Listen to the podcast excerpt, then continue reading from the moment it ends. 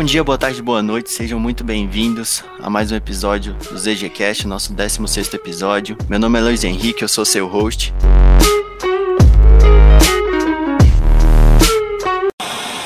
E no episódio de hoje nós vamos falar sobre processos e produtividade no dia a dia aí do dev.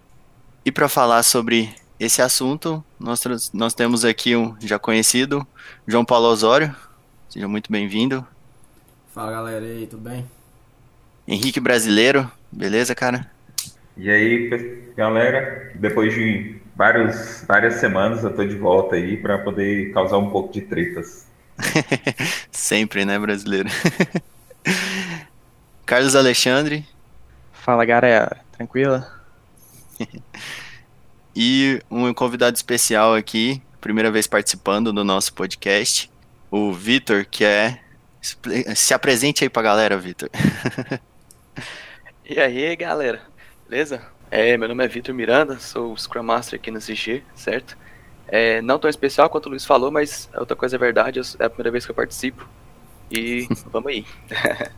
Isso aí, seja muito bem-vindo, cara. Como a gente vai falar de processo, você é Scrum Master, acho que tem tudo a ver, né?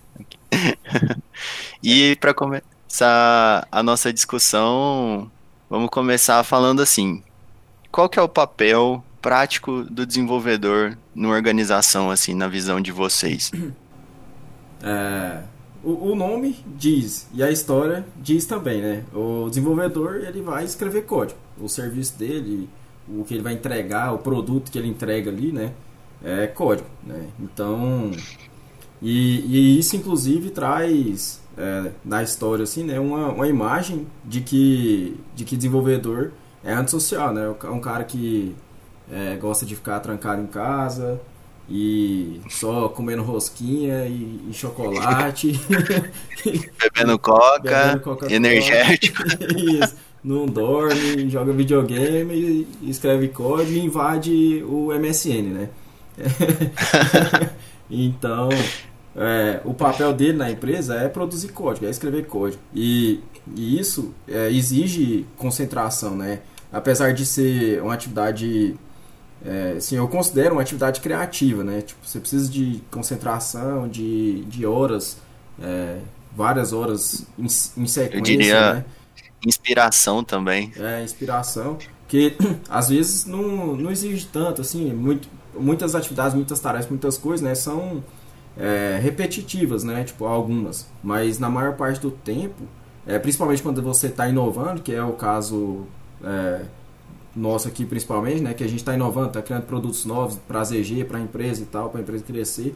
E, e é, exige, né? Uma, uma inspiração, uma concentração grande e, e foco, enfim, foco, foco, bastante, né? A gente tem que estar tá concentrado para conseguir é, entrar assim num, num, estado de assim até, até eu gosto de comparar um pouco com um esporte que eu gosto Fórmula 1 que é, já vi vários vários pilotos falando né que tipo que em determinado momento assim da, da corrida ou do, do circuito que está correndo é, você nem você nem tipo consegue diferenciar o que, que é o carro o que, que é o piloto o que, que é a pista tipo você está no estado é, é tudo a mesma coisa tá tipo no automático né e, e aí, tipo, esse é o cenário ideal, assim, pra gente conseguir produzir bem, né?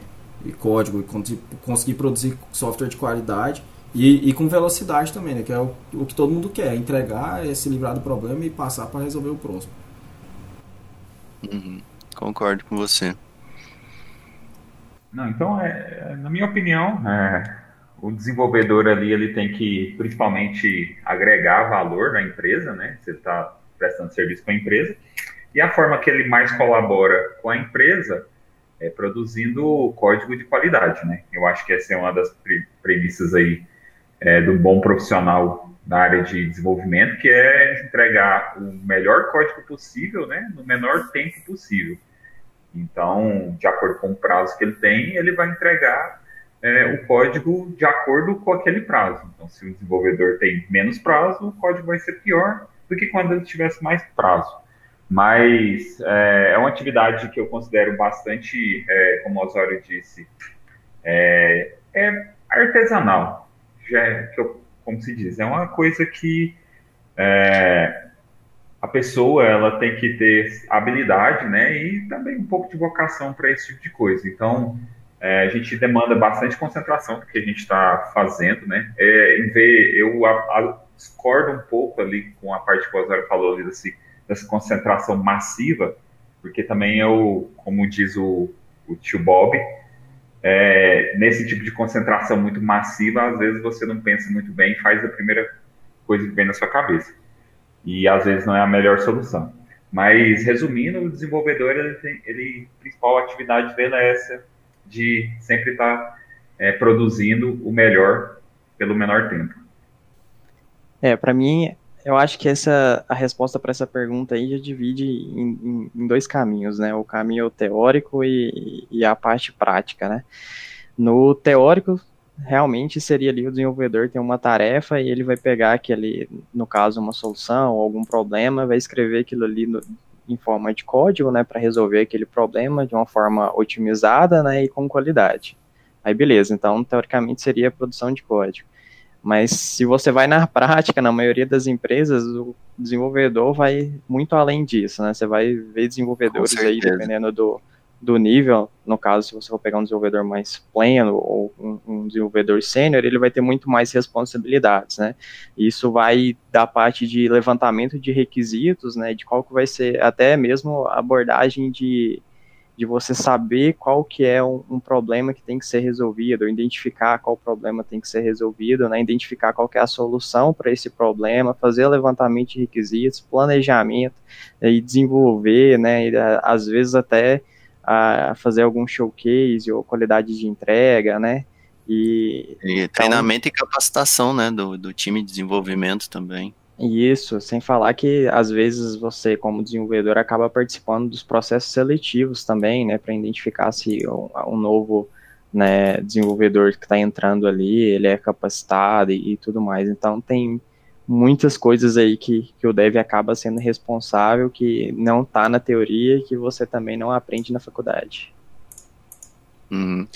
É, eu concordo com você que tem essa, essa questão que a, as atribuições e as responsabilidades são exponenciais ali, né? Mas também tem, tem um outro lado da moeda e com relação todo esse papel que ele faz hoje está em muitas empresas, né? Aqui na ZG, por exemplo, ela é regida por um, um processo, né? Então tem ter um, você tem que seguir um, um, um determinado rito ali para que essas coisas, essas atividades sejam desempenhadas. E aí, Vitor, você concorda ou não dessa parte de, dessa questão de seguir esse, esses processos e o quão úteis eles são, assim, só para começar a nossa discussão aqui. só para esquentar então essa fogueira? Só não esquenta. Entendi. Tá. É, eu comentar aí também que já contribuí também, né, muito como deve aqui na ZG, é, até anteriormente outras empresas também. É só comentar um pedacinho sobre esse ponto, né, do papel do DevI, claro. é, que ele é uma engrenagem ali no time, né, então ele faz parte, ele está conectado com os, os, outros papéis e, e uma empresa de software, ele tem um papel muito importante, que é transformar ali os requisitos, né, uma coisa que está no campo das ideias em, em solução, né, não só de código, mas de arquitetura, enfim, outros, outros pontos também, né? É, fora esses que vocês já citaram, né? De treinamento capacitação de outros, de outros colaboradores, participar de processo seletivo, mas é, só complementando aí, né? Essa parte do papel do dev aí, na minha opinião, ele é, é contribui também nesse sentido, né? Como parte da engrenagem e, e conectando um, os vários pontos. Faz tudo girar ali, né? Concordo. Isso, isso. Muita, é, praticamente todos os é, partes do processo ali tocam, né, do desenvolvedor. E aí part, é, partindo aí, né, pro, pro ponto de processo, né, então não adianta nada o dev estar tá ali desenvolvendo, só desenvolvendo, e não, não tiver um processo, né, porque o, o processo é importante para quê? Não é, não é tão importante assim para o dev, mas é importante para as outras áreas, né, da empresa ali. Então, se o, o, o dev está desenvolvendo alguma solução, é para alguém, né, para algum cliente, é, é, seja interno ou externo. Então, ali a gente precisa de previsibilidade, então é, precisa de estimativas, né? A gente precisa saber do tamanho do esforço para saber ali se é interessante fazer naquele momento ou não, né? Então, essa parte aí do processo, só para dar um começar a discussão hum. aí. Uma palhinha. Isso. Oh. Manda aí, Osório. É de que completar assim, o que o Carlos falou, de que na teoria, né, a prática é outra. Então, é, a prática na teoria é outra, né? É, a gente nunca, nunca sabe o que vai acontecer e a gente tem que, tem que se adaptar é, à realidade que, que existe, né? E, e o, o dev, né, o, o mais experiente no caso, ele conhece bastante do código ali e o, o que o cliente está vivendo lá na ponta é, é o que ele escreveu ali, né? É o código dele ali que está, sei lá, dando problema lá para o meu cliente. Meu cliente está vivendo aquilo ali, então é, ele, teoricamente, é a pessoa que conhece, deveria conhecer, né, do mais alto ao mais baixo nível, é, os requisitos e tudo mais para conseguir resolver qualquer problema do software. Né? Então, é, talvez uma habilidade, ele, várias habilidades, naturalmente, nem todo dev tem, nem todo mundo vai ter todas as habilidades, lógico é, que senão vira o pato, né?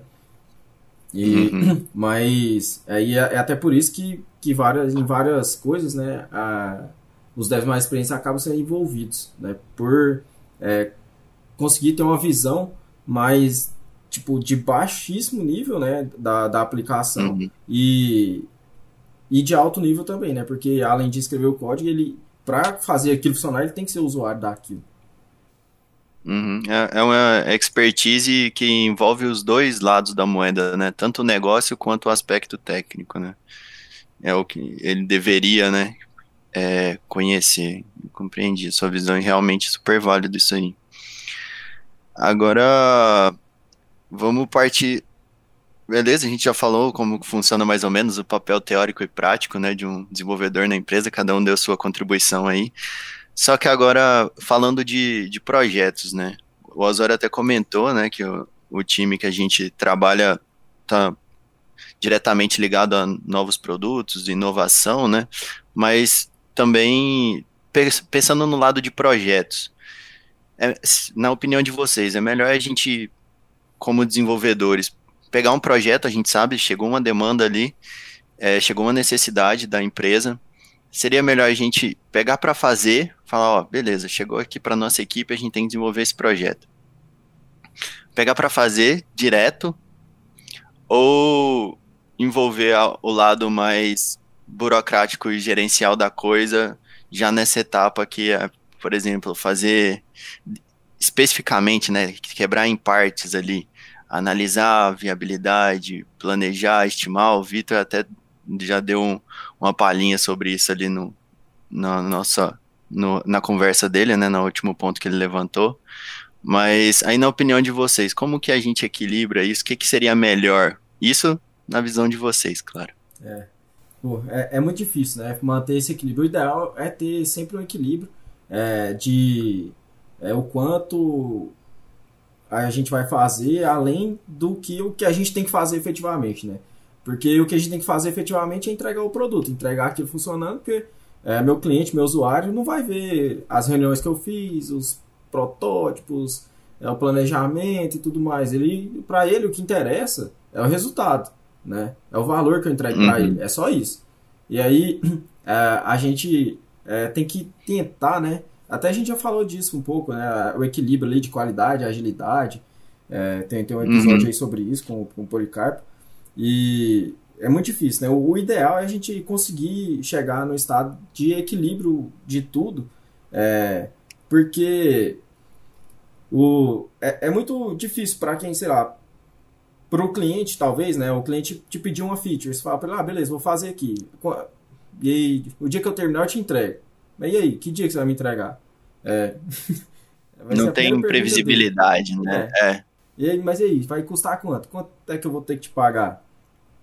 Você fazer isso aí pra mim. E aí, ah, beleza, não sei, o dia que eu terminar eu te falo. É, mas aí, tipo, vamos pensar é, a gente aqui, vamos fazer, sei lá, uma obra em casa. Aí vem um pedreiro, é, você fala assim, ah, eu quero reformar o banheiro. Ele, não, beleza, vou começar hoje aqui. Tá, mas e aí? Você vai terminar que dia? Quantos dias que eu vou ficar sem banheiro? e quanto que vai custar? Não, quando eu terminar aqui, eu te falo quanto é que foi. tipo, não vai funcionar esse tipo de é. coisa também, né? É... Não é. é... Acho que não, esse modelo não deve ser muito bem aceito, não. É, e aí, num produto de software é parecido, né? A ideia é a mesma. O produto que a gente entrega é diferente, o serviço que a gente presta é diferente, mas a ideia geral, assim, né? É parecido. Então, meu cliente quer, precisa de, de previsibilidade, de, de custo e tempo, e, e eu preciso entregar rápido também, porque eu quero entregar rápido. Tipo, eu, eu tenho, tipo, ânsia de fazer, ver o negócio funcionando, saca? A gente que, que desenvolve gosta de ver o negócio funcionando, não gosta de ficar é, fazendo essas outras coisas burocráticas assim, né? Adjacentes, né? Concordo. Realmente eu compartilho de, dessa visão de, sua, né? Tem é, esse equilíbrio mesmo é fundamental, mas mais pro pegar para fazer e, e menos pro lado, sei lá, gerencial ali da coisa. Mas manda aí, brasileiro, o que, que você acha? Não, assim, é, principalmente aqui na parte de é, planejamento, né, ali com as estimativas, é, eu acho também que é válido, a gente sempre tem que fazer, porque, igual o Osório falou, a gente precisa dar um feedback sobre a previsão disso aqui, mas é uma coisa que eu quero ressaltar que é uma previsão, né? E Sim. provavelmente ela, você não vai acertar ela. Dificilmente você vai acertar. É, na maioria dos casos, provavelmente vai vazar um pouco da estimativa, né? Vai mais um pouco para frente. É, e algumas vezes você estima uma coisa que vai gastar muito tempo e você gasta pouco tempo, apesar de ser poucas vezes que acontece. Mas é assim, é uma estimativa e a estimativa serve para você falar para o seu cliente e também provavelmente ela vai, a estimativa vai, não vai ser atendida em boa parte dos casos, né? Vamos supor que a maioria mas você tem que ter a responsabilidade como desenvolvedor de repassar isso né, para o seu gestor, que, por exemplo, se você estimou que algo iria demorar três dias para ficar pronto e em três dias não ficou, você não, não pode simplesmente deixar ali para o terceiro dia, na hora que o gerente for te cobrar é, o seu trabalho, e você falar para ele que não vai dar. Então, não deu, né? Não deu, infelizmente. Aí, tipo, o cara vai ficar puto com você, né? E, e aí o cliente vai ficar puto com ele. É justamente por isso que ele fica puto com você. Então, é a sua responsabilidade também como desenvolvedor, é, um desenvolvedor realmente profissional, se você viu que de repente as coisas começaram a dar muito errado e você não consegue entregar, é o quanto antes você perceber isso, você avisar para o seu, seu gestor. Porque Deixar transparente isso, né? Isso, exatamente. Ter o maior transparência possível. E você chegar, o seu gestor chegar no cliente e falar para ele que vai atrasar. Porque o cliente, ele, na grande maioria das vezes, né, se não for um caso extremo ali de por alguma legislação ou algo do tipo, ele vai ser compreensivo. Se ele for avisado com antecedência que aquilo que foi prometido para ele não vai ser entregue, ele vai ficar de boa. Agora, se você chegar no dia ali de fazer a apresentação e falar que não está pronto, ele vai ficar bastante frustrado com isso, né? Sim. Então, outra parte aí também é a questão de de você, como desenvolvedor, também ter a responsabilidade ali, o profissionalismo de quando você der uma estimativa e essa estimativa não agradar o gestor, né? Ali, se você, se o gestor prometeu que alguma coisa ia ficar pronta em três dias e você falar para o seu gestor que não fica pronto, né? Você fala, olha ali para aquilo e fala, cara, impossível ficar pronto em três dias. Você, como bom desenvolvedor e profissional, se você sabe disso, você tem que bater o pé e falar, não tem como. Não dá. Ah, não dá. Mesmo se a gente fizer mais três horas extras por dia, não vai dar. E se, tipo, você só vai ser um bom profissional, um bom desenvolvedor de verdade, se você é, realmente manter sua posição, né? E, e seu gestor vai ter que se virar com o cliente, porque é, não dá também para você ficar passivo e falar assim, beleza, vou ver o que, que eu posso fazer. O que você pode fazer muitas vezes não tem como fazer nada. Você simplesmente está. Tá fazer milagre também, né? É, você vai simplesmente falar, beleza, eu não consigo fazer e vou deixar, vamos explodir lá na hora que chegar, porque não vai ter como. Meu gestor quer que eu pelo menos tente, mas você sabe é. que não vai é, a responsabilidade da entrega, né, não é só de quem está fazendo, é de, de, quem é de todos, né, da cadeia inteira, de quem está lá conversando Sim. com o cliente, de quem está escrevendo código, de quem está fazendo o QA daquilo, né, de todo mundo. Sim, sim. do time. Guarda compartilhada do time ali. Demanda. É, e aí, Carlos? Manda aí. É, não, seguindo nessa parte aí, tipo, a responsabilidade, né, sendo ela de todo o time, ela vai além, tipo, só da entrega, né? Vai, por exemplo, a, a análise de, de, viabilidade, de planejamento, né, de estimativa, pode estar tá mais, em alguma dessas o dev pode ser o maior responsável, mas eu acho que toda a equipe tem que estar tá presente, né, em cada etapa dessa. Por exemplo, é, indo com a analogia que o Osório falou aí, se deixar tudo para o dev, às vezes o dev ele não está inserido em todo o contexto, né? Ele não está vendo o quadro inteiro, ele está fazendo simplesmente o, a feature, né? Ou o projeto que foi passado para ele. Ele não sabe, às vezes, né? Não sabe quais são os próximos passos. Então é importante ele estar tá inserido em saber o que, que vem depois, né? Para ele ver a, esse quadro inteiro. Né, indo para analogia, por exemplo, se o, o, pedreiro lá, né, ele vai fazer um, vai pintar, não, eu quero que pinta aqui o, esse quarto. Aí beleza, o cara vai faz toda a pintura, aí depois vem o, o, o cara da casa e fala, não, agora eu quero trocar a janela. Depois que o cara já finalizou toda a pintura, já fez os retoques e tal, ou seja, vai perder serviço, né? Vai ter retrabalho.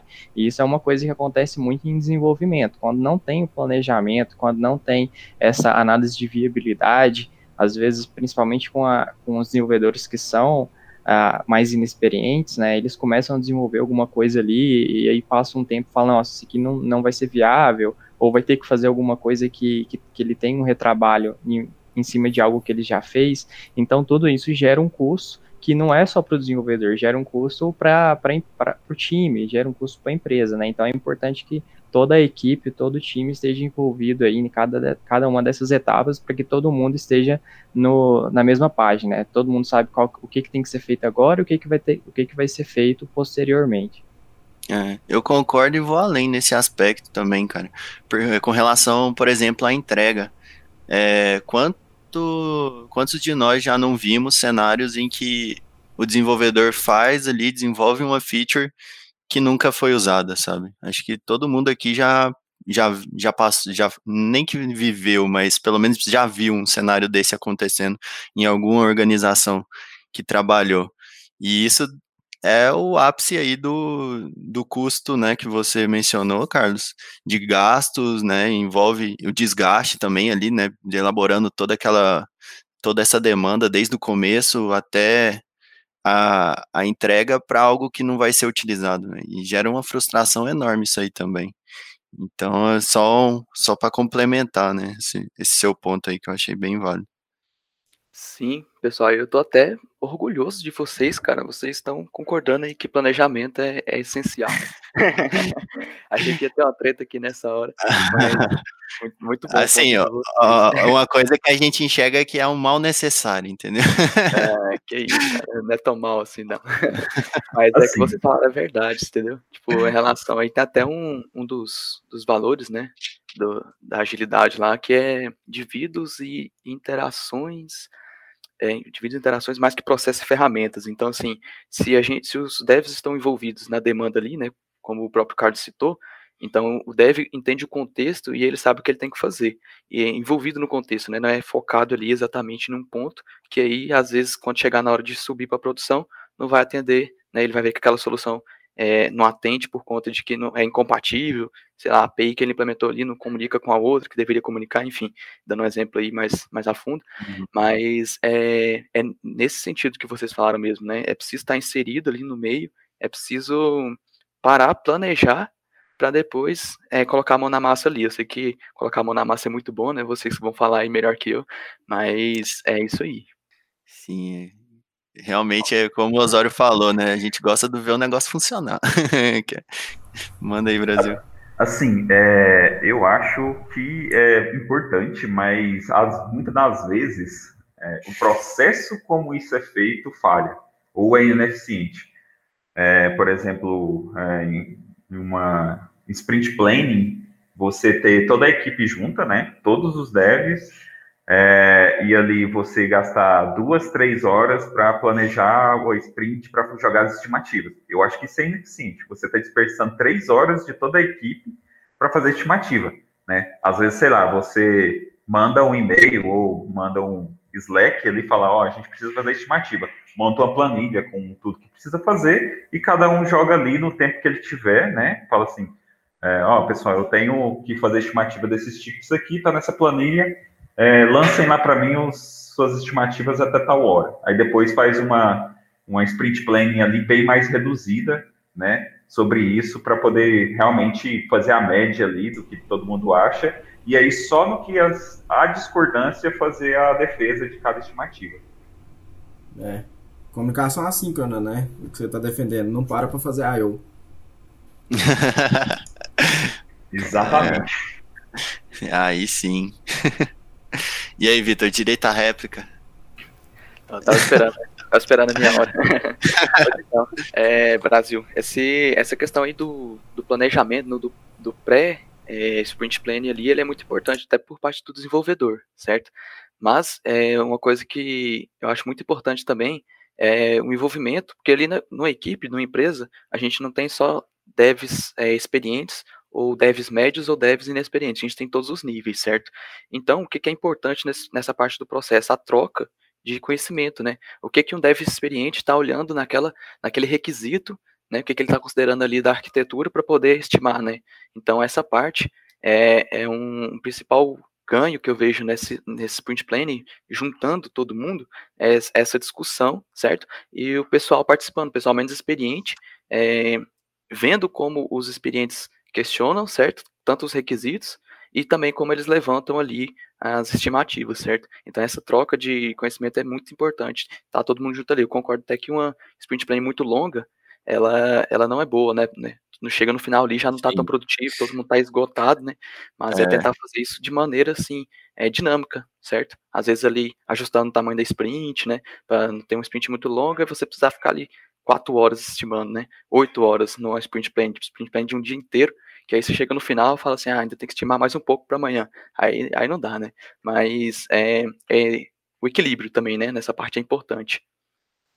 É, eu, não, eu não discordo né, dessa parte que você falou ali da, da troca de experiência, mas eu acho que ainda assim é só em casos de discordâncias. Por exemplo, você joga uma planilha ali para cada um jogar suas próprias estimativas e ali na sprint planning você discute só o que teve maior discrepância, porque provavelmente ali há um certo é, uma certa falta de alinhamento entre expectativas de cada um. Né? Então, ali é um momento que às vezes você tem para discutir sobre isso, mas não se aplica a todos os casos.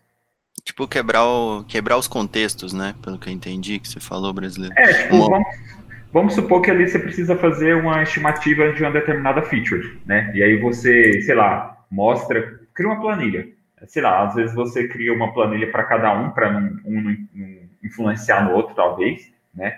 é, envia uma planilha para cada um, formulário para cada envolvido da equipe, e aí cada um vai lançar o que ele acha que vai ser possível fazer esse, essa feature.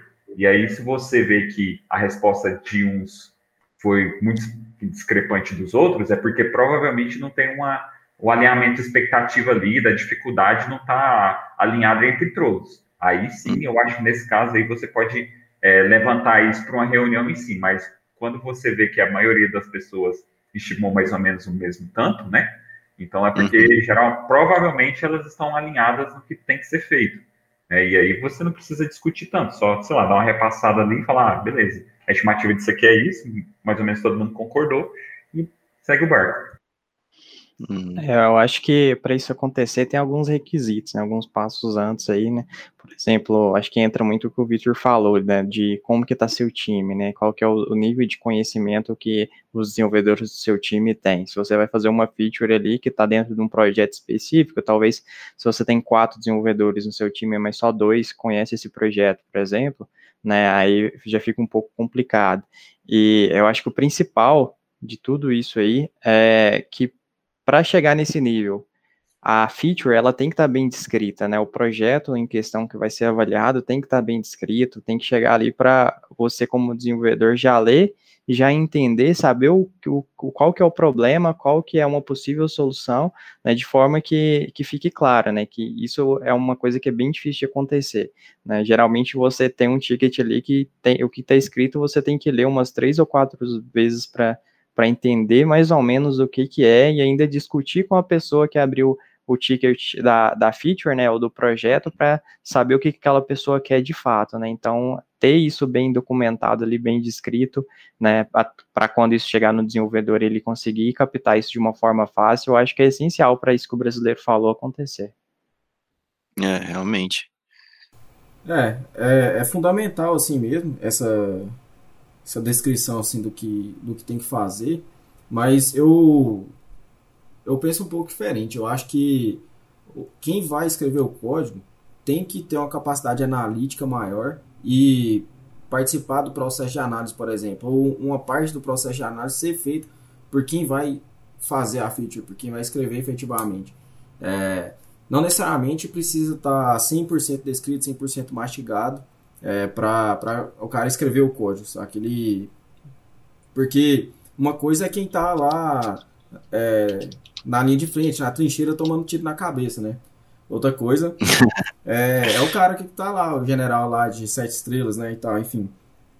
E, e aí, boa, boa parte do planejamento, assim, do que tem que fazer ali, é, deveria, deve ser feito, né, deve, por, por quem vai escrever o código efetivamente. Até por isso que a gente acredita que é, o, o, perfil, assim, de, de desenvolvedor que a gente gosta, que a gente busca e, e que a gente quer e que é a maioria, e é, é o perfil que tem aqui na ZG, é, são desenvolvedores mais analíticos, né? Pessoa que tem uma visão mais ampla, consegue discutir é, sobre o negócio, tem a visão de negócio, tem a visão de produto, é, mas ele é especialista em, em desenvolver efetivamente. Né? Uhum. Com certeza, e realmente isso é muito importante.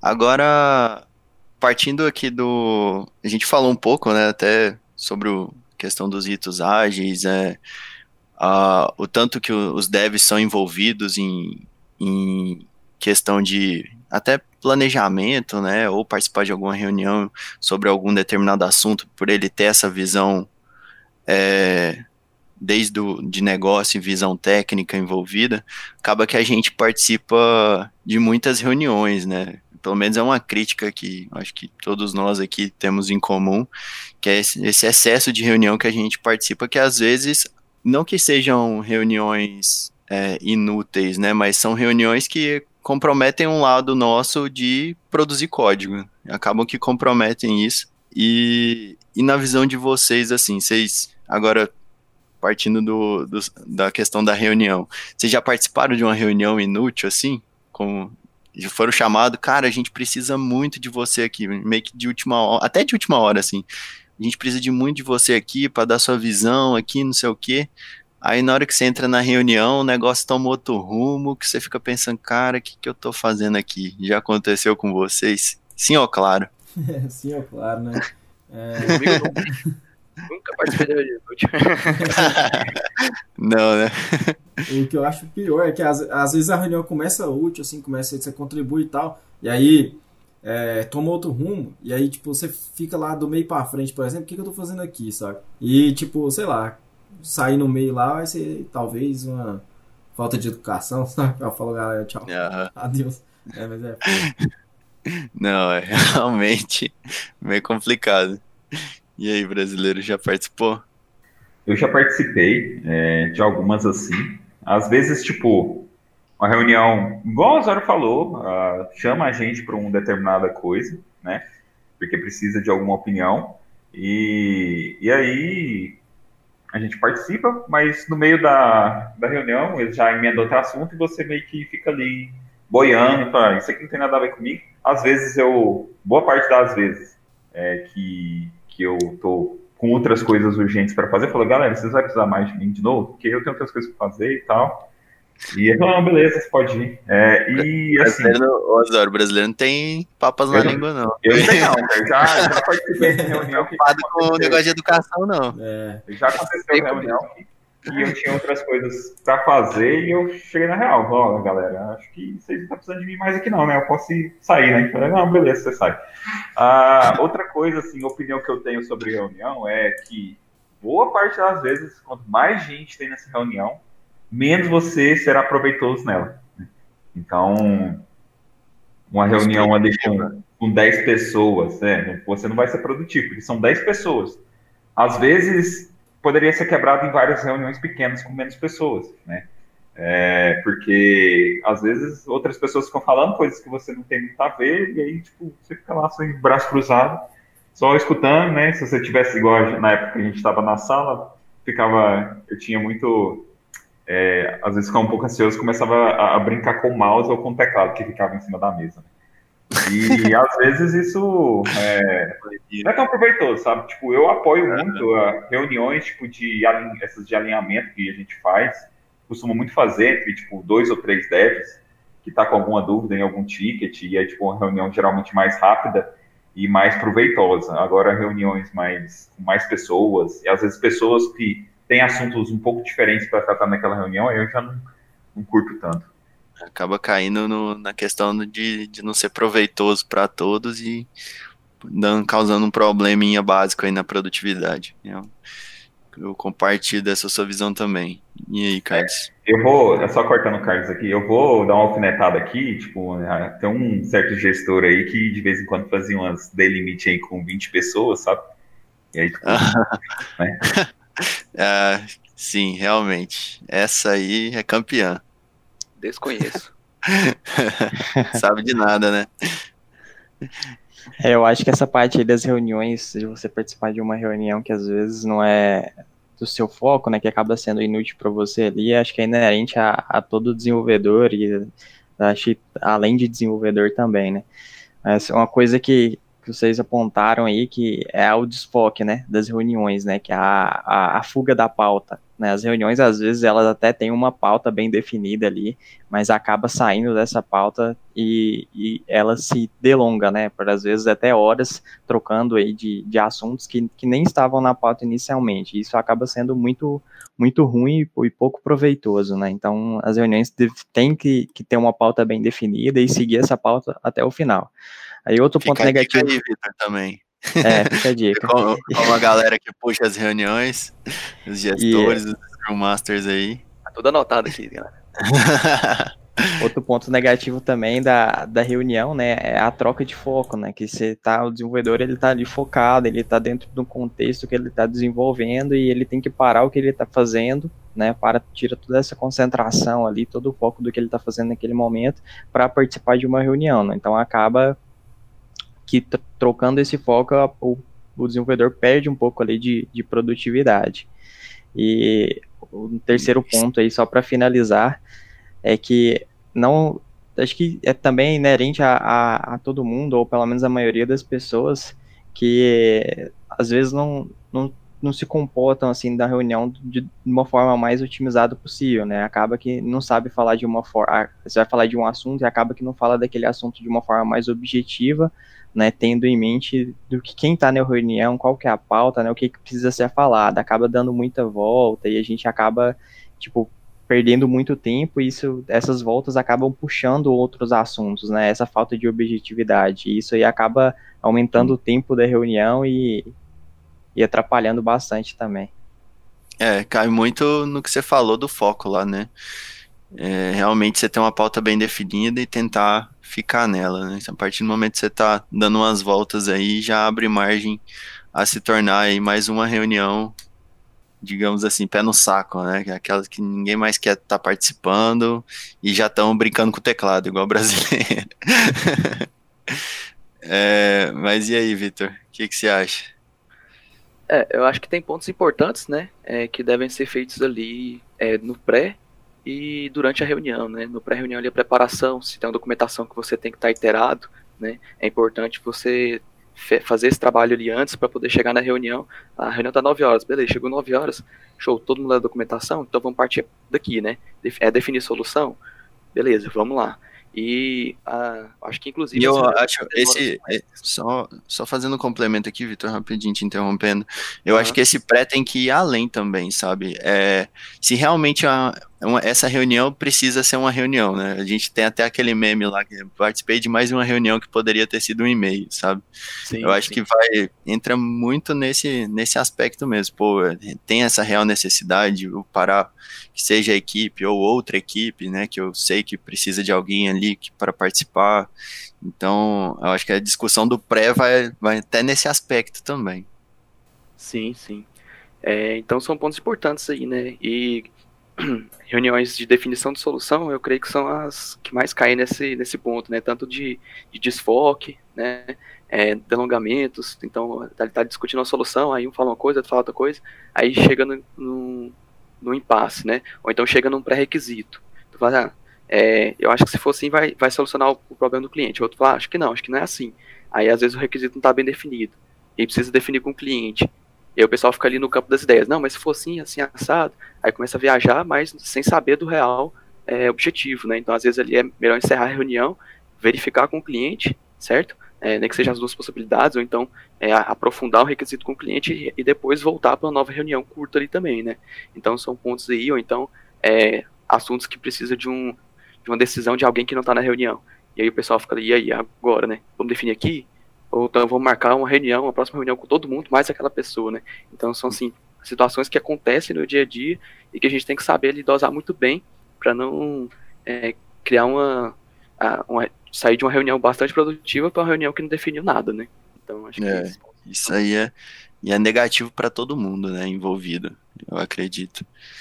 Acho que cabe quem está conduzindo a reunião ali ter, ter essa essa visão, não só a ele, né, mas todo mundo, né, tá alinhado nesse, nesse aspecto de, galera, vamos ser objetivo, vamos ser direto aqui no, no nosso propósito, vamos ficar focado no que a gente determinou para essa reunião, para a coisa fluir de fato. É, para finalizar aqui a nossa discussão, galera, é, o Carlos até deu uma palhinha, mas eu só queria ouvir rapidamente aí de vocês com relação a essa ele mencionou, né, assim, troca de contexto, né, você mudar seu raciocínio quando o desenvolvedor já está ali numa demanda, tá, tá desenvolvendo ali alguma feature, alguma coisa, já está com o ambiente ali preparado, negócio moendo, e aí você tem que parar, seja para não necessariamente uma reunião, né, mas atender outra demanda, sei lá, que seja uma dúvida de alguém ou uma ligação de um outro time no seu WhatsApp lá que precisa de você, Slack, que a gente usa muito aqui. Fala um pouco dessa questão desse problema, né, que eu vejo na minha visão, mas é um custo, não necessariamente um problema que às vezes de fato você precisa apoiar, mas o custo envolvido nessa troca de contexto de raciocínio ali do dev. Eu vou acabar aqui fazendo outra pergunta, só devolvendo a pergunta para vocês aí. É, para vocês três, principalmente, né, Luiz, Carlos e, e Henrique Brasileiro, que é que é uma prática que a gente começou a adotar, acho que tem mais ou menos um mês, né, de uhum. é, ficar focado, né, dias sem comunicação, sem reunião, trabalhar meio que offline ali, né, para garantir que, que vocês consigam, né, que a gente está desenvolvendo consiga ter um foco absoluto e essas interrupções não, não atrapalhem o dia a dia, né. E, e aí, tipo, se vocês, quando vocês for responder aí o que você disse aí, o, quão, é, o quanto essas coisas atrapalham, é, vocês darem a opinião de vocês sobre é, isso que a gente começou a fazer. Essa é. prática que a gente adotou. Isso. Os, o, os resultados, né? Isso. Que a gente tá tendo. Vantagens, desvantagens, trade-offs. Assim, é, a gente adotou a, a, essa técnica que, que foi é, a gente passar um dia e meio sem participar de reuniões externas, né, para se dizer, que é reunião de para tratar de, de outras coisas que não seja exatamente o que a gente está fazendo, né, que é um ticket que a gente está fazendo, equipe, né? é, o foco da equipe em si, né, porque a gente um tempo atrás estava sofrendo um pouco com é, certo desfoque aí por conta de muitas demandas que a gente estava tendo que era de fora do nosso projeto. Isso acabou gerando é, ali pelos nossos relatórios internos várias é um baixo número de horas focado no projeto, nos nossos projetos em si.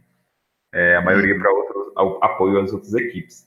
Mas isso às vezes é um pouco normal é, acontecer isso, principalmente quando você está com um pessoal que tem mais experiência num projeto, né? E aí às vezes o, outros projetos estão com um pessoal não tão conhecedor, né, das ferramentas e dos, de tudo mais que, que a empresa usa.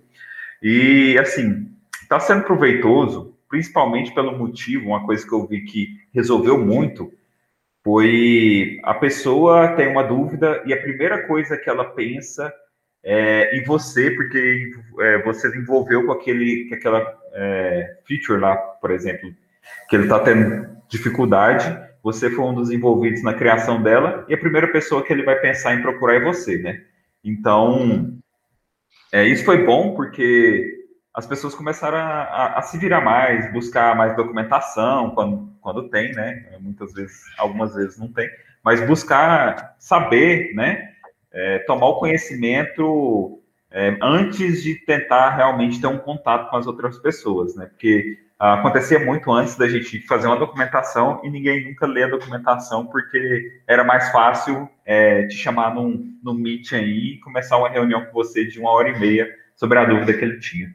Então, eu acho que foi bom por esse sentido, né? Que as pessoas começaram a ter mais ciência, assim, de que elas precisam correr atrás mais das informações.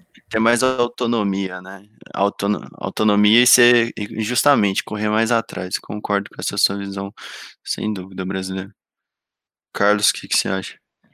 É, do, do meu ponto de vista, eu acho que foi, agregou bastante, né? veio a, e afetou de forma muito positiva, pelo menos falando assim dos projetos internos da equipe, né, a gente hoje consegue focar uma maneira muito mais é, precisa, né, do que antes, porque antes a gente tinha muita troca de, de, de escopo, né, de trabalho. Você estava trabalhando num ticket ali que está relacionado ao seu projeto, e aí chegava um outro, uma outra feature, um outro ticket, que às vezes era até externo da equipe, que não tinha relação nenhuma com o projeto que você estava trabalhando, você tinha que trocar, né, de, daquele, de contexto, né, você teria que mudar totalmente ali, né, o, a o seu escopo de trabalho, né? Você está trabalhando num, numa brand, você tem que comitar, às vezes você não tem nada comitado em trabalhando em dois ou três projetos ali, você tem que, que fazer um stash ou comitar aquilo ali para você poder trocar de contexto e você beleza, troca de contexto, faz, é, faz todo o que você precisa fazer para outra feature, né, que é uma feature nova, que envolve uma série de coisas, que é aquilo que a gente falou no início, né, você tem que estar tá, é, introduzido ali na, nas regras de negócios, no, na, em todo o planejamento dessa nova feature, e quando você volta para a feature anterior, que era que você estava, né, você tem um desgaste, né, de atividade cognitiva para retomar se situar, isso, é. para você retomar em que situação que você estava, o que, que você estava fazendo, o que, que você já tinha feito, quais eram os problemas que você estava tentando resolver, né, então acaba que você tem um, um gasto aí, né? E acaba isso, isso acaba sendo pouco produtivo. E com esse modelo que a gente adotou agora, a gente tem aí no, pelo menos um dia e meio que você tem certeza que você vai estar focado né, em uma única feature, que essa feature é relacionada ao seu projeto, ao, ao projeto da, principal da equipe, né? E com isso acaba dando um andamento muito mais fluido, né, para o pro projeto em si, e também eu acho que é, é algo que é mais tipo, pelo menos para mim, me motiva mais, porque eu sei que eu estou fazendo uma coisa que, que, que, vai ser entregue e que não tem tanta troca de contexto, assim, que eu preciso ficar me, me lembrando aonde que eu estava, o que, que eu estava fazendo. Eu acho que foi bem bacana, eu acho que agregou bastante.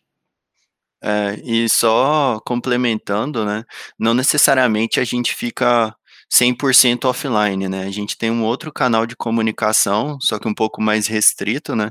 E que entre nós desenvolvedores, pegando assim essa utilizando, fazendo uso desse canal de comunicação, a gente tem, a gente consegue ainda contato com desenvolvedores da equipe, né? Porque pode ser que eu estou numa demanda aqui que eu caio num, num ponto que precisa tomar alguma decisão e essa decisão é, ela é relevante para o projeto como um todo e às vezes você não quer esperar no, um dia e meio para para você poder dar continuidade, né? Então, muitas vezes a gente faz uso desse canal interno para nós conversarmos entre os desenvolvedores, mas já é algo muito, já está todo mundo no mesmo ambiente, né? Tá todo mundo envolvido nesse projeto, então é algo muito mais direto ali de você tomar decisão, até porque não é um desfoque tão grande, né?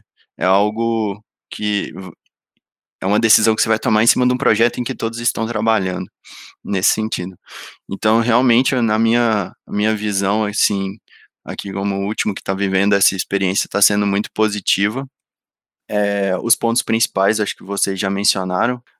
O ponto que o brasileiro falou com relação a galera ser mais autônoma, né, de não ficar no, pô, a minha primeira saída, perguntar para alguém que já trabalhou com essa essa feature, essa demanda aqui. Deixa eu ir atrás, deixa eu dar uma pesquisada aqui um pouco mais para quando você dificulta esse acesso à pessoa, né? E muitas vezes você vê que a pessoa consegue se virar sozinha, só que por comodidade ela ia direto, né? Então é, esse aspecto foi muito importante. Ainda existem pontos que você precisa desfocar. É, eu mesmo já aconteceu umas duas vezes aí durante esse, esse período da experiência, lembrando que é algo bem recente que a gente vem adotando, mas era algo realmente de extrema urgência, então não tinha muito para onde correr e era relevante lá a minha participação, mas em questão de volume diminuiu bastante, tem sido muito produtivo para mim estar tá vivendo isso daí. E eu recomendo aí vocês que estão nos ouvindo, caso estejam com essa questão de problema, de, de produtividade, foco no projeto e tudo mais, adotarem algo parecido aí, de acordo com a realidade de vocês, que muito provavelmente vocês vão colher coisas positivas vindo dessa, dessa prática aí.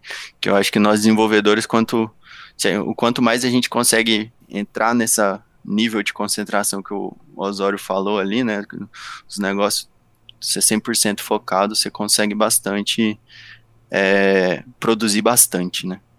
E aí, Vitor, é, algum comentário sobre essa, essa prática nossa? Acho que nem sei se você estava contextualizado nela, mas agora tá. Não, não, eu fiquei sabendo aí que vocês estavam é, com essa prática aí, né? E eu só queria saber como é que é esse canal secreto aí que vocês ficam de fofoquinha, pra vocês me adicionar lá, viu? Nada, jamais. então, ó, canal criptografado, autenticação, cada um tem o seu. É. O negócio é da CIA. Tem o seu, a chave muda todo dia, mais seguro que a é. NASA. Mais seguro que a NASA. Exatamente. Isso aí não vaza nunca. Vou ter certeza. Ah, mais um ponto aí que eu queria acrescentar era só a questão do. É, eu acho que do contexto aí, né, que o Luiz falou, de, de cada empresa e tal. É, a gente aqui da ZG, que já, já tem bastante tempo, né, que trabalha junto e tudo mais, é, é cultural, né? É, dali a gente trabalhava junto na mesma sala, então tinha bastante essa troca de, de ideias, né? Essa interação precisava de uma ajuda, é, já uhum. virava para o lado e, e perguntava para a pessoa, né? E aí, é, com o crescimento da empresa, né? A evolução e tudo mais, é isso aí esse tipo de prática, né? Você perguntar para a pessoa ali toda vez que tiver uma dúvida, isso fica impraticável, né? Então, vocês mesmos falaram aí que pá, parar o contexto ali, depois para tirar dúvida, depois para voltar já é, é, perde um tempo, né? E aí é, foi a questão da evolução na documentação, né? Que aí foi feito então, os showcases, né? Que até vários de vocês já fizeram vários showcases de diferentes funcionalidades. Então, justamente para estar tá, é, acompanhando esse crescimento e essa evolução. Então, a pessoa, em vez de ir direto em você, vai na documentação, né? Vai ali no uhum. showcase e, e, tirar as dúvidas delas. E se assim persistir a dúvida, né? Eh, que geralmente é mais difícil, já que normalmente as dúvidas são simples ali, né? De funcionamento, negócio, enfim. E aí é, a gente consegue evoluir nesse ponto, né? De tipo, conseguir é, tá acessando cada vez menos os desenvolvedores em coisas mais superficiais, certo? E aí, mas como eu disse, né, isso é cultural, então é, não é do dia para noite que a gente consegue mudar, mas é uma prática que vocês estão fazendo aí já, já um, um passo a mais, né, né, que o pessoal vai acostumando e vai criando essa cultura de é, primeiro eu vou dando documentação, depois eu vou no dev, né, então é só esse ponto que eu queria uhum. acrescentar. É, realmente é igual você falou, né, às vezes tem esse espírito colaborativo, né, e, e muito difundido aqui entre as equipes, então a galera só precisa ter essa, esse bom senso ali do equilíbrio, né? De, de correr atrás um pouquinho antes de você parar alguém de fato para para tirar dúvida ou esclarecimento, algo do tipo sobre alguma demanda. Então é isso, galera. Acho que a gente é, já conversou bastante sobre esse, esse assunto de produtividade, como os processos envolvidos aí no, no dia a dia do Dev. Já demos a nossa uma boa contribuição. Espero que tenham sido úteis aí para os nossos ouvintes essa nossa visão. E agradecer a participação aí, Osório. Muito obrigado. Se tiver considerações finais. Falou, valeu, que agradeço a participação. Só fazer um comentário final aí sobre isso aí que vocês estavam falando. É que esse espírito colaborativo aqui na empresa é muito forte mesmo. É, é algo que que tá com a gente, que vem com a gente desde o início, né? A gente é, tem conseguido manter, mesmo, mesmo com o crescimento, é, essa, essa troca, né? Entre, entre todos. E ninguém, ninguém retém, assim, o conhecimento, né? A gente gosta de compartilhar, gosta de dividir. É, e todo mundo ficar sabendo de tudo, todo mundo participar de tudo. Todo mundo no mesmo barco, com certeza. Muito obrigado, então, brasileiro, também, pela participação. Valeu demais. Falou, galera. Foi bom ter participado mais uma vez, né? É, deixar só mais aí, reforçando o que o Osório falou. É, a gente nunca tem aqui na empresa o, o hábito de tentar amarrar informação, porque a gente sabe que isso é uma espada de dois gumes, né? Então, se você fica amarrando informação, é, você tem um lado positivo aí, que é o positivo para você, que é você que vai ter o domínio. Positivo egoísta. É o positivo egoísta, porque, tipo assim, tudo que precisar, e aí a empresa fica na sua mão, isso é ruim. Isso é bom para você, de forma egoísta, né? É mais ruim para a empresa, né? E às vezes é ruim para você também, porque você sempre vai ficar sobrecarregado com aquilo, né? Então, tipo, Sim. todo mundo vai procurar você e você não vai conseguir fazer mais nada. Então, a gente sempre tenta disseminar o máximo possível de conhecimento para a gente não ter que ficar com esse tipo de problema, né? Para mim é pior uma pessoa ficar toda hora dependendo de mim para fazer qualquer coisinha do que para mim eu ser o cara egoísta que quer que quer que a empresa dependa de mim e eu seja indispensável. Não, todo, isso não existe, né, na, na realidade. É. Isso realmente não existe. Ou se é praticável, cara, tem que rever isso aí. Carlos, muito obrigado também pela participação aqui nos EGCast. Isso aí, galera. Valeu, até mais. Valeu. Vitor, nosso convidado aí, você viu que no final a gente divergiu em alguns pontos, mas convergiu em outros, né? Então, tá tudo certo. Ah, legal, mas ainda, ainda assim eu não gosto de reunião, tá? Só para deixar claro. Não, mas eu, eu vi que vocês aí estão tão, tão de parabéns aí com a mentalidade. O, o Osório usou o Osório usou um termo bem interessante lá. A gente, a gente não gosta, mas a gente aceita. É, é. isso, Osório? É isso aí. É, a gente aceita. Não tem reunião que a gente gosta, né? Tem as reuniões que a gente aceita. Exatamente. então valeu demais pela participação, Vitor. Se tiver alguma consideração final aí, fica à vontade. É, só, só, agradecer a, a galera aí o convite, né? Muito, muito bom estar com vocês aqui. Espero que seja proveitoso para os nossos ouvintes. E precisando, tamo aí. Aquele abraço. Beleza, aquele abraço. Então valeu, pessoal. Meu nome é Luiz Henrique, me despeço de vocês e até o próximo episódio. Valeu, falou!